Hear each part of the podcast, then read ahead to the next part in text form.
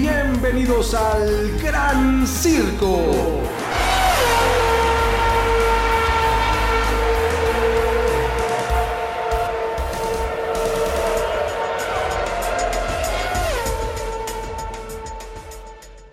¿Cómo están? Bienvenidas, bienvenidos al Gran Circo este espacio dedicado a la Fórmula 1, donde lamentamos muchísimo que este fin de semana no se haya corrido ningún gran premio. Porque la verdad es que después, mi querido César Olivares, te saludo con mucho gusto, después de un periodo tan largo de ausencia en las venas, en la mente, en el corazón, en todo el cuerpo y en la imaginación de Fórmula 1, de pronto que venga una fecha sin carrera, Ah, cómo duele. Cuando menos a mí no saben cómo me, me deja triste.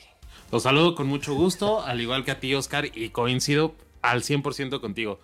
Un fin de semana sin Fórmula 1 no es lo mismo, es un fin de semana eh, más desangelado, más aburrido, gris, sin tanta emoción. Entonces, definitivamente eh, lamentable que no haya Fórmula 1, pero bueno, ya sabemos que así es esto. Ahí, habrá eh, circuitos donde haya una semana sin carrera de por medio.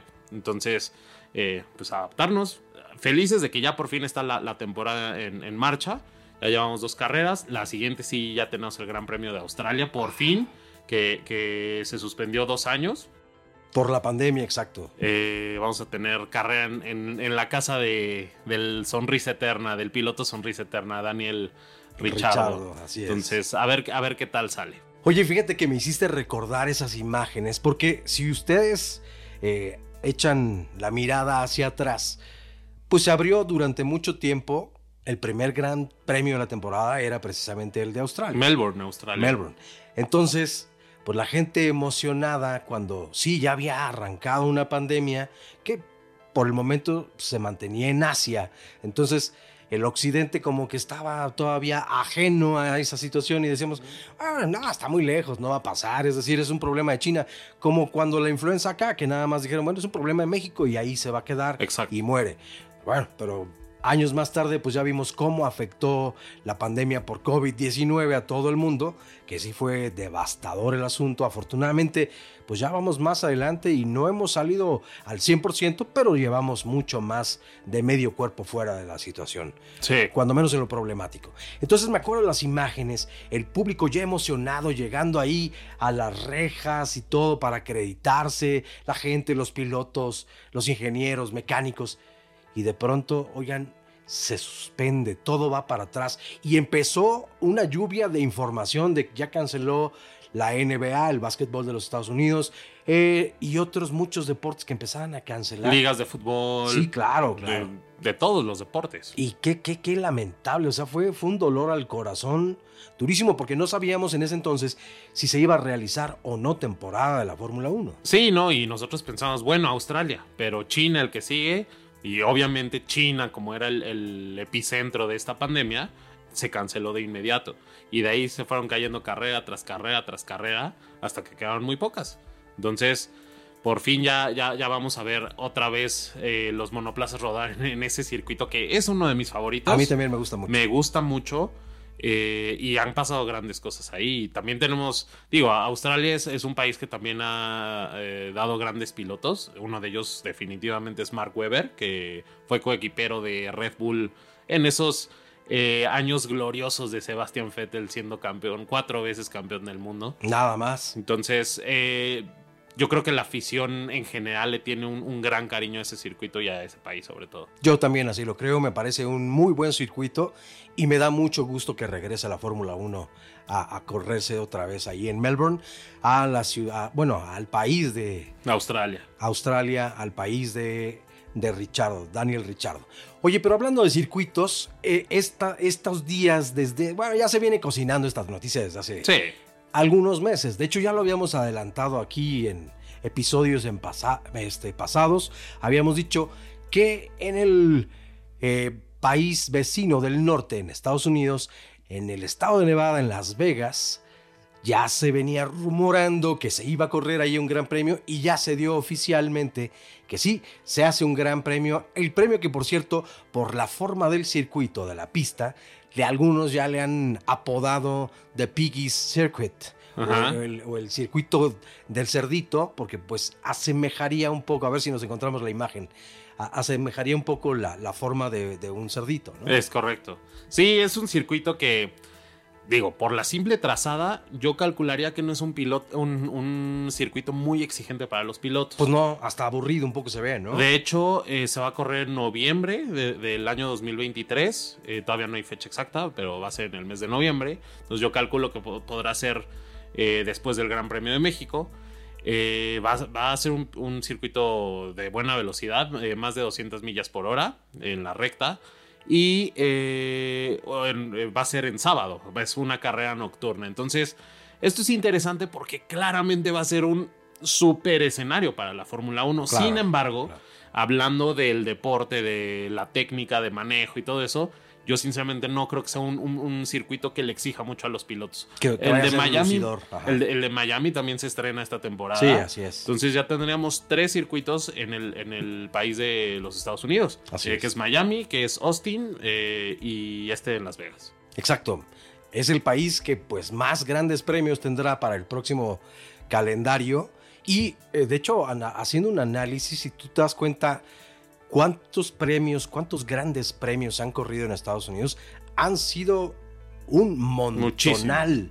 Creo que es de los países que más participación han tenido en cuanto a los circuitos de la Fórmula 1 o que haya participado. De hecho, el Gran Premio de Las Vegas ya se había corrido. Esto fue en el año 81 y 82. Es correcto. Se llamaba eh, el Gran Premio de Las Vegas o Estados Unidos en el eh, circuito de Caesars Palace.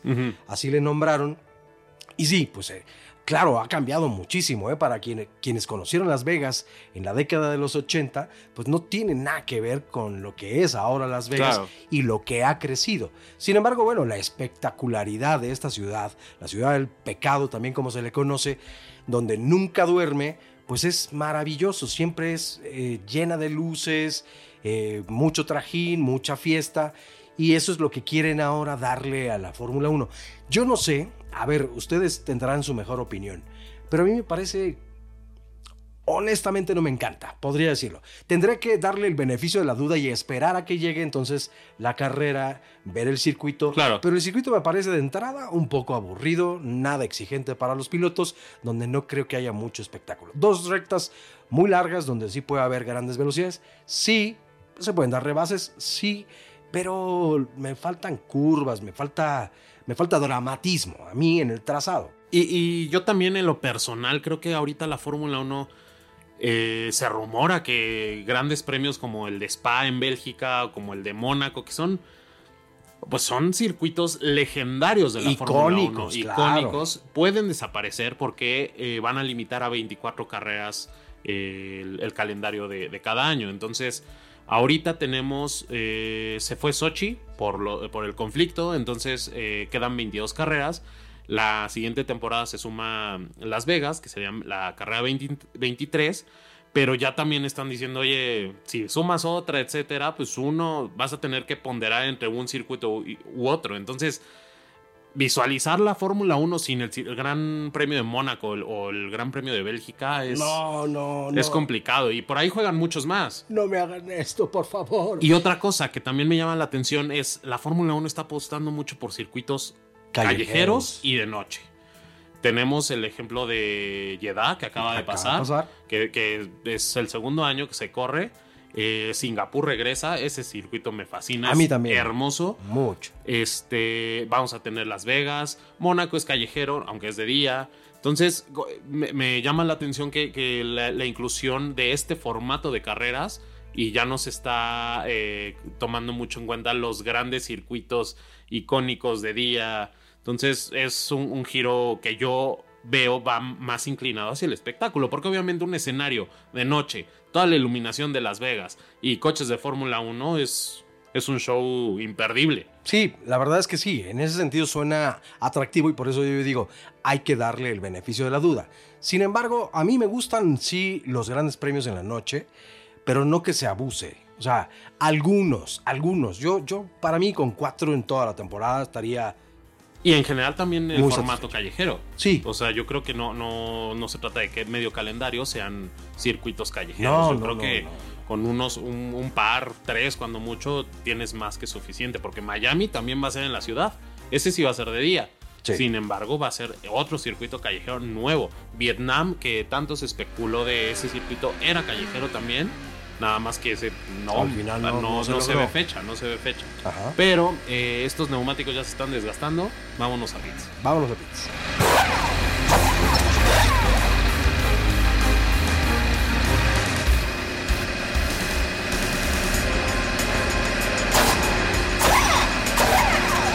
Pues ya estamos de regreso aquí en el Gran Circo, neumáticos medios, listos para continuar. Nos quedamos en los circuitos. Hay mucha especulación de que entonces al aumentar o al integrarse al calendario nuevos circuitos, pueden desaparecer circuitos icónicos, legendarios de la Fórmula 1, donde ha habido mucha historia, donde ha pasado de todo, donde hemos visto grandes duelos y entre ellos suena mucho Mónaco y Spa, entre otros. Hay, eh, incluso ya está sonando el Gran Premio de México. ¿Qué vaya a pasar? No lo sabemos, pero supongamos que eh, esté en disputa el Gran Premio de Spa o, el- bueno, el de Bélgica o el de Mónaco. ¿Tú, ¿Tú qué harías? Hijo, no, no, no me los toquen. Para mí, tanto Mónaco como Spa son de mis circuitos favoritos y creo que además o más allá de que encierren mucha historia de la Fórmula 1 y que grandes pilotos se hayan declarado también incluso eh, pues muy a favor de estos circuitos y que les encanta correrlos.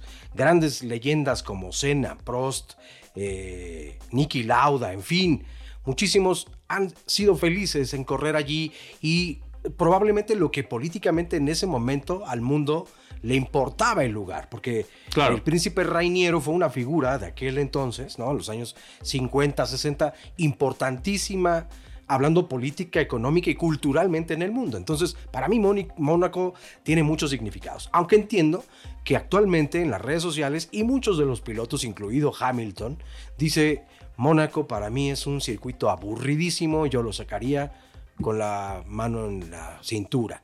No, por favor, por Dios, no lo hagan. Para mí no. Entiendo la postura algunos, dicen que es aburrida. Yo creo que es una pista sumamente exigente, milimétrica, que lo hace para mí muy emocionante, aunque no se den muchos rebases por, por las obviedades de la pista. Pero para ti, ¿qué significa Mónaco? Híjole, tengo sentimientos, eh, sentimientos encontrados. Mira, Mónaco considero que es un circuito muy tradicional, muy emblemático. Sí lo considero para la Fórmula 1 de hoy sumamente aburrido, porque no, no hay mucho lugar para rebase, no hay mucha acción. Eh, sin embargo, yo pienso que en vez de quitarlo así, así nada más, la Fórmula 1 debería ver la manera de modificarlo, pero creo que también al hecho de ser callejero tendrías que modificar, o sea, no es como que le pidas Vas a cambiar un el trazado a la ciudad. Ajá, o sea. Y, y también alterarlo, decir, bueno, no, no lo cambio, o sea, no cambio la, los grados de una curva, por ejemplo, pero a lo mejor en vez de darme vuelta a la derecha me sigo un poquito. Cambias un trazado eh, icónico. Entonces, sí veo ahí muy complicado. Y en cuanto a Spa, por ejemplo, yo, o sea, bueno, eh, acabando Mónaco, yo sí lo quitaría, de todos modos, por el, el hecho del, del espectáculo. A mí Mónaco me parece hoy en día una carrera sumamente aburrida. Y Spa, esa es una de mis carreras favoritas. Y siento que Spa es un circuito que le exige mucho a los pilotos. Y es un, un circuito donde tiene de todo. Tiene muy buenas curvas, tiene muy buenas rectas.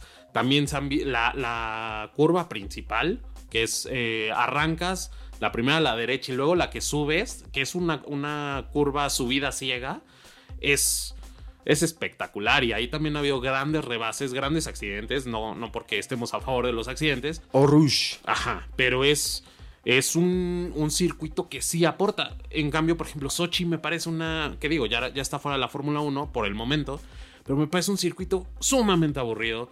Jeddah es muy peligroso y no me parece que aporte. Para mí los grandes yo lo circuitos... sí. Sí, los grandes circuitos son como Suzuka, Ah, claro. eh, Silverstone, Silverstone, España, España, sí. este Monza, obviamente, Claro, son grandes claro. circuitos.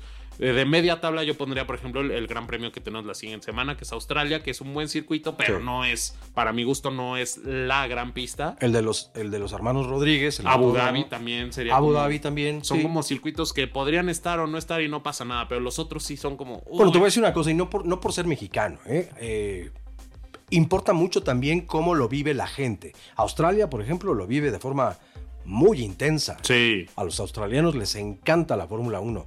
Acá en México también. Argentina es un país donde se vive con muchísima pasión la Fórmula 1 y tienen muchos años en que no participa su autódromo, ¿no? Eh, creo que es- sería una buena oportunidad. Lo han venido pidiendo hace mucho tiempo, pero entonces imagínate, al haber entonces una mayor crisis de circuitos en este momento, cuando han aumentado, es que es increíble que tengamos más carreras y más crisis en los circuitos. Me parece que es un exceso. Por eso, por eso ahí es donde yo pienso. Un país tener tres grandes premios, Es un exceso. A mí también así me lo parece. Y aparte Entonces- son circuitos eh, como el de Las Vegas, que, o sea, no es como que digas, wow, se ve interesante. El de Miami se ve más o menos Ese, interesante. ese se ve, sí. El de Austin también es, es, Eso eh, es un buen circuito, pero yo también los dejaría dentro del. Tampoco es indispensable para mí. No, y, y, por ejemplo, tienes Indianapolis, que es un, un circuito excelente y Sí, aparte eh, icónico en muchísimas categorías. Ese ya estuvo en la Fórmula 1, Ya. pero en vez de buscar que regrese un circuito así, creas uno en Las Vegas. O, o ya que mencionabas Argentina, o sea, tan solo por tener a uno de los pilotos más eh, que con más historia en la Fórmula 1 que es este Fangio eh, que no, no consideres como poner un gran premio ahí sobre todo conociendo que hay muchísima fanaticada en, en- en ese país Sí, claro. es como Sí, mira, por, por circuitos, bueno, Inglaterra también lo vive de forma intensísima, obvio. Entonces Silverstone tendría que estar ahí Claro. Para mí Spa también tendría que estar siempre, lo mismo que Mónaco, lo mismo que Suzuka, lo mismo que eh, el italiano, de Monza que Monza indudablemente tiene que estar allí. Y eso por circuitos, por, por la alta exigencia en cuanto a los pilotos y las carreras, grandes carreras que se dan ahí. dan ahí. Por público, pondría de nuevo también a Silverstone, porque la gente ahí lo manifiesta. Italia durísimo. cualquier Y circuito de Italia Cualquiera, cualquiera. o sea con Ferrari enloquecen Sí. Imola por ejemplo Imola a mí me gusta mucho, ¿no? Entonces, yo creo que sí, cualquier circuito por público, e Italia se quedan todos los grandes premios o lo- las pistas que lo han tenido. Australia también, México también, Brasil también. Brasil Eh, el de Brasil también es icónico el de los Países Bajos se ha corrido Intermitentemente. pero también la afición que tienen los Países Bajos es probablemente ahora mucho más, obviamente con el campeón Max Verstappen, por supuesto, pero, pero tiene muchísima afición. Eh, Es complicado como intentar eh, ver un patrón de por qué entran y salen los circuitos. Obviamente, eh, yo creo que el 99% de, la- de los motivos que podría tener la Fórmula 1 para aprobar o no un circuito es económico. O sea, el móvil es económico. Claro. Finalmente, quien tenga dinero y la- las condiciones para desarrollar un circuito con las condiciones para la afición de la Fórmula 1 va a estar. Pero dejas, por ejemplo, el Gran Premio de Malasia. El Gran Premio de Malasia se corrió muchísimo tiempo y hoy no está en el calendario y ya dijeron que no van a regresar eh, de aquí a unos años. Alemania, ¿dónde está Hockenheim? ¿Dónde está Nürburgring? Nürburgring. Es- esos grandes circuitos que son wow, no están y no se busca. Bueno, yo no veo mucho esfuerzo de la FIA o de la Fórmula 1 que digan, vamos a, a intentar negociar otro contrato. Yo no sé si sean más eh, los pesos los que pesan, o los sí. dólares o los euros, pero también creo que buscan darle como un cierto equilibrio en distintos años o temporadas. México se quedó muchos años sin gran premio. Claro. De los 90, principios de los 90 hasta el 2000, ¿qué fue? 10 y 15. Regresó en 2015. 15. Entonces fueron muchos años de sequía sin Fórmula 1 acá y se vive intensísimamente. Es uno de los autódromos también más antiguos. Y podría decir, pues, no icónico, pero sí con, con una gran relevancia. Que se despertó aquí el, el deporte automotor desde hace muchísimos años Claro. a él, ¿no? O Latinoamérica, porque Brasil y Argentina siempre han sido, bueno, y Colombia, evidentemente, y Venezuela. No me refiero a que no haya afición, la hay mucha y afortunadamente. Y un saludo a toda Latinoamérica, por cierto, porque pues sí, nos hermana este deporte también.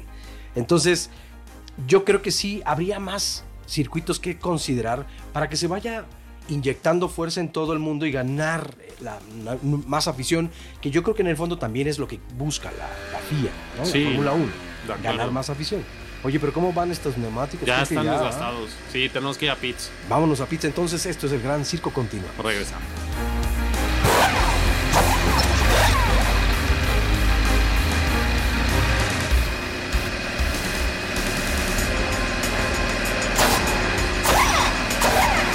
Ya estamos de regreso en esta recta final del Gran Circo con neumáticos blandos. Eh, más noticias. Alonso ya, va a quemar su, tercera unidad de potencia. Hijo, qué, qué, qué gran lástima, qué coraje enciende que el piloto asturiano vaya por la tercera carrera y el tercer motor. No habla bien, obviamente, de pues el futuro para esta temporada, para la escudería Alpine, particularmente para Fernando Alonso. Perdón, perdón, lo dije mal. ¿Cómo es? Corrige, ah. tú, tú. Señor Don Fernando Alonso, rey de España. Y, ole. Exacto. Sí, es lamentable que el, que el Alpine no tenga ese motor Renault a punto.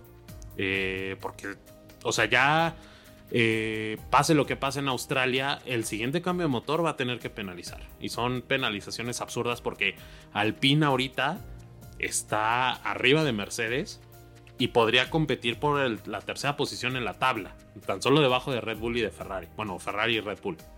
Entonces, yo creo que Alpine no se visualizaba siendo tan competitivo. Bueno, también Mercedes cayó, McLaren cayeron. Pero pues eso obviamente estoy seguro que Alpine no lo, no lo, calculaba. Entonces, el, verse en una situación donde sí están siendo competitivos, porque el Alpine para nada es lento. No, no, no. Eh, y que el motor no sea fiable es como, pues pónganse a trabajar, porque eh, en, en Bahrein eh, el Alpine lo mandaron, el motor del Alpine presentó fugas.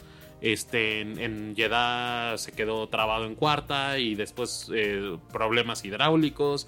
Entonces, un dilema ahí que tienen que arreglar sí o sí. Y también que pongan en cintura o con, porque no puede ser. Eso, que, Que, están viendo que no tienen un motor tan fiable y órale, exprímelo para pelear con tu, con tu coequipero. Es, es, es, por favor, perdón. Es absurdo. He leído algunas cosas donde dicen, no, no, no, está bien que el piloto francés haga su esfuerzo. A ver, nadie dice que no, pero hay carreras, perdón, o competencias o piques dentro de la misma carrera que me parecen a mí particularmente absurdos. No tienes por qué exponer el coche de más. Porque ¿qué puede venir o devenir de ello? Un accidente que te cueste lo que le costó a Schumacher, que son entre un millón de euros o de dólares, algo así, y las escuderías hoy tienen un tope eh, eh, presupuestal. Entonces te afecta muchísimo. De entrada siempre va a afectar. Claro. Un gasto así. Pero ¿para qué te arriesgas a eso? ¿Vas a tener una colisión con tu coequipero? Dos, estás quemando las llantas. Entonces, alguno de los dos probablemente no llegue al final de la, carrera solo por cuestión de neumáticos. No digo que eso entonces entorpezca o haga que el motor tenga una avería más grave. No, no podríamos asegurarlo. Pero ¿para qué corres el riesgo, insisto, de tener ese pique con tu compañero de equipo, caray? No, pero también es bien sabido que los pilotos van eh, recalibrando también con, con el consejo de los ingenieros el, coche curva por curva y recta por recta. O sea, tantos botones en el volante no son de adorno. No, Entonces, no, tienen que ir moviendo y seteando el coche acorde a eh, la inclinación de los alerones, este, los frenos, qué tan agresivos son, etcétera. Entonces, eh, obviamente, si, si, entre los alpines están rebase y rebase y rebase, es un, es un desgaste un poquito extra al coche cuando a lo mejor se podrían concentrar en conservar esa posición si es que no van a, intentar atacar a unos coches que vayan adelante. Eh, en, el caso de Yeda particularmente, sí tenían la posibilidad de arrebatarle esa posición a Russell. Y no lo hicieron solamente porque Ocon decidió tener un duelo con Alonso. Entonces, a mí me parece absurdo y creo que tienen que poner un alto y lamentable que ya eh, tienen eh, todos los pilotos y las escuderías por coche tienen oportunidad de, cambiar tres motores sin penalización. Y Alonso ya va a cambiar. Y el día que necesite realmente por una, un choque, por desgaste de motor, va a tener que penalizar cuando se supone que un motor es para toda la temporada. Claro. Los otros dos son backup. Entonces ya, te, ya quemar tu tercer motor es, es absurdo. Oh, pero, pero dos de dos, o sea, dos carreras, dos motores, por Dios, Sí. es una gran crisis. Entonces, no, no se vale. Y otro asunto que nos llama la atención es la tensión que empieza a subir un poco En Red Bull. en Red Bull. Y es el caso también para varios pilotos. ¿eh? Yo creo que la mitad de la parrilla terminan contrato esta misma temporada. Ya hablaremos en otro episodio un poco más a fondo de quiénes están inmiscuidos en esta situación. Pero en, para estos minutitos que nos quedan del casi recta final, eh, hablemos de Sergio Checo Pérez, el piloto mexicano tapatío que termina su contrato esta Este temporada. Entonces, se han hablado muchas cosas, vienen las especulaciones, oye, que Checo ya hizo su primer eh, pole position, entonces ya le deberían de dar un contrato, que lo que hizo la temporada anterior sirvió de mucho, que ándenle, por favor, considérenlo. Yo creo que más allá de solicitar como país, no, no, no, no, no estamos en esa postura para nada. Son los pilotos los que tienen que demostrar. Pero se presentan situaciones que son, si no raras, cuando menos la estrategia eh, mercadológica que está utilizando Red Bull con un, por ejemplo, Helmut Marco, que da por ahí ciertas entrevistas y algunas declaraciones de que, no, y si Pierre Gasly, que además el piloto eh, Francés. también ha estado duro, que duro y duro con que yo quiero ese, ese asiento en la parrilla de, de Red Bull. Ah, cómo bien, o dirían que chinas, qué bien chinas tienen las pestañas. ¿verdad? Sí, no, de acuerdo. O sea, eh, Red Bull y Alfa Tauri son escuderías hermanas. Entonces, eh, digamos que el, el talento joven lo meten a Alfa Tauri para desarrollo. Y ya cuando están aptos o se les va un, campeón como en su momento fue Fettel eh, a otra escudería, eh, se mueve, eh, ese, ese talento de Alfa Tauri lo suben a Red Bull. Eh, Max Verstappen empezó en, en, en, en- en- en ese momento era Toro Rosso, no se llamaba Alfa Tauri, pero es. es, lo, es, la, es la evolución de la escudería. pues. Exactamente. Entonces, Richardo, eh, Max Verstappen, Kvyat, todos subieron a Red Bull, a, a Kvyat lo bajaron Ajá. y subieron a Verstappen. En su momento, cuando Verstappen no tenía coequipero porque Richardo se fue, eh, subieron a Gasly, no dio el ancho, lo bajaron, subieron a Albon, no dio el ancho y, y subieron a Checo. Entonces, eh, que Checo externo de otra escudería. Sí, sí, sí. Entonces, Es el primer cambio que llama la atención. Ajá. Porque no sube de, en aquel entonces, Alfa Tauri, digo, perdón, este Toro Rosso, ahora Alfa Tauri, no sube un piloto de, de, digamos, la liga de ascenso. Sí, ¿no? de la escuela de Red Bull. de la escuela de Red. Bull. eh, y entonces traen a un piloto externo completamente, porque ni siquiera de la escuela de Red Bull era, ¿no? Sí, totalmente de acuerdo. Entonces, yo creo que Gasly, uno, no puede argumentar que Checo lo está haciendo mal, porque él, porque Checo sí le pudo ayudar o le pudo contribuir a, a Max Verstappen el, el campeonato que tiene, cosa que Gasly no pudo hacer. Entonces, Checo lo está haciendo muy bien. Eh, yo creo que esto de Hel- Helmut Marko es muy imprudente en, Sí, sus- en sus sí. declaraciones. Entonces, yo, eh, más que pensar que Checo podría estar en peligro de que no le renueven el contrato, eh, yo, yo pensaría que es una imprudencia más de Helmut Marko. Sin embargo, eh, es una realidad que Checo tiene que demostrar mucho esta temporada. O sea, tiene que hacer más que lo que hizo la temporada pasada. Entonces, si lo logra hacer, que yo creo que sí, porque lo veo, o sea, el conseguir la pole en, en Jeddah Claro. eh, se la arrebató a, a Leclerc y a Max Verstappen. Entonces, viene muy bien el piloto mexicano. Yo creo que sin duda eh, va a ser un gran papel esta temporada, cosa que le va a causar que le renueven un contrato. A lo mejor no un contrato como a Max Verstappen de aquí al 2030, pero a lo mejor otro año, otros dos años. Pero no, veo viable. no dudes que sea un contrato también de mínimo tres años. ¿eh? Sí, exacto. Sí se lo dan. No estoy diciendo que se lo vayan a dar. Pero yo creo que si sí piensan en renovarle a Checo, lo van a hacer mínimo por tres años. Yo no creo que sea solamente dos añitos más. Yo creo que le van a echar un poco más de ganas porque están viendo una buena dupla. A ver, Exacto. esto que dijimos a principio de la temporada o antes de que iniciara. ¿Quién iba a ser la dupla más fuerte, Ferrari o Red Bull? Yo creo que eso lo vamos a ver bien definida ya adelante la temporada. O sea, para el cierre ahí nos vamos a dar cuenta de qué cuero salen más correas y cuál va a ser la dupla más intensa. Pero Checo a mí me parece que es un muy buen elemento y que como bien decíamos también en un principio de esta temporada, ya tiene la diferencia que ahora sí conoce el auto, ahora sí sabe de qué estamos hablando y cómo sacarle más provecho a esta temporada. Entonces yo creo que sí va a ser de gran intensidad. Ahora declaras bien Checo, me parece de forma muy prudente. Yo estoy pensando en esta temporada. Para mí lo importante es el presente, el aquí y el ahora. Lo demás lo vamos a ver con el tiempo. Claro que me interesa, por supuesto, claro. pero no es lo que más me llama la atención en este momento. Hace bien, es prudente la declaración, es diplomática la, la declaración, pero seguro sí te pone una carga y presión extra como piloto, como ser humano. Sí. En cualquier profesión, no solamente en los deportes, en cualquier profesión, si tú tienes a alguien que está aspirando tu puesto y ya sabes. Y, luego tu jefe dice, pues vamos a ver, pues está igual, casi casi. Este, échale ganitas, mi César, ¿no? O sea, pues. Obvio. Claro que te presiona. Entonces, también con eso tienen que lidiar los pilotos. Es un, es, ahora sí que es un estresor extra a todo lo que ya, con lo que ya corren. Entonces, bueno, esa es la situación en este momento más o menos que está viviendo Sergio Checo Pérez y las redes sociales que han contribuido también a, pues, depositarle una tensión o presión extra que pues no va ayudando. Y la declaración de ciertos ex pilotos que a mí me llamado mucho la atención.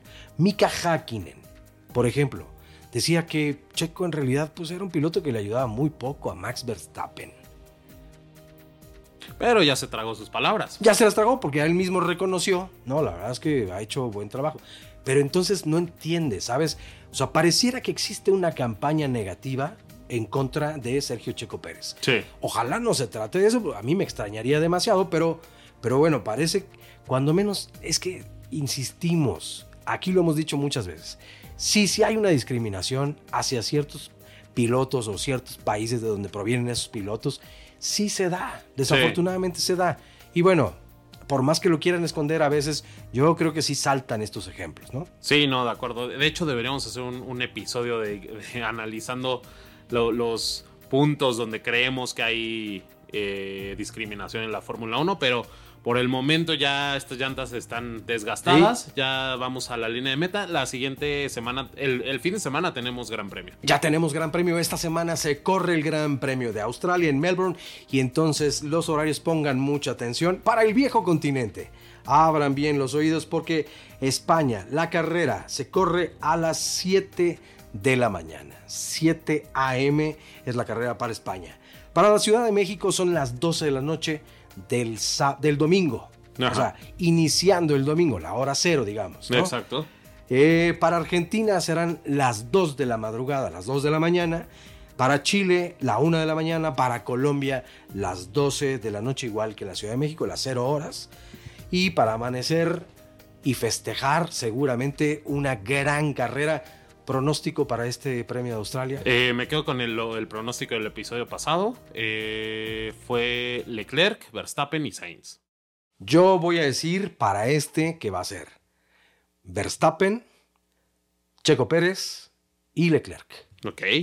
Pues vamos a ver qué pasa el, el, siguiente martes en el siguiente episodio del Gran Circo. No se lo pueden perder porque vamos a tener todo el análisis del Gran Premio de Australia. Por lo pronto, no olviden suscribirse, compartir si les gusta eh, el Gran Circo y por favor síganos en todas las redes sociales. Estamos en TikTok, Facebook, Twitter e Instagram. Y obviamente pueden, no se pierdan todos los episodios, principalmente en YouTube. Suscríbanse, compartan, denle a la campanita y si no, también nos pueden escuchar en donde.